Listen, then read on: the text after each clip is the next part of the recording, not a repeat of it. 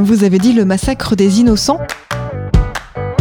quand un attentat ou un conflit occasionne de nombreuses victimes, notamment jeunes, on utilise parfois une périphrase biblique, le massacre des innocents. La formule ne se retrouve pas en ces termes en fait dans les Écritures, mais elle renvoie à un épisode raconté par Matthieu au chapitre 2 verset 16. Après la naissance de Jésus et l'adoration des mages, un ange avertit Joseph que le roi de Judée, Hérode le Grand, inquiet de voir grandir sur son territoire un futur rival, a décidé de faire périr tous les enfants mâles de 2 ans et au-dessous. L'extermination méthodique fut sanglante, mais Jésus y échappa, car ses parents Joseph et Marie avaient pris la précaution de fuir en Égypte sur un âne selon la tradition. C'est ce meurtre collectif que l'on nomme le massacre des innocents. Extrait du livre Expression biblique expliquée de Paul Desallemands et Yves Stalloni, paru aux éditions Chênes.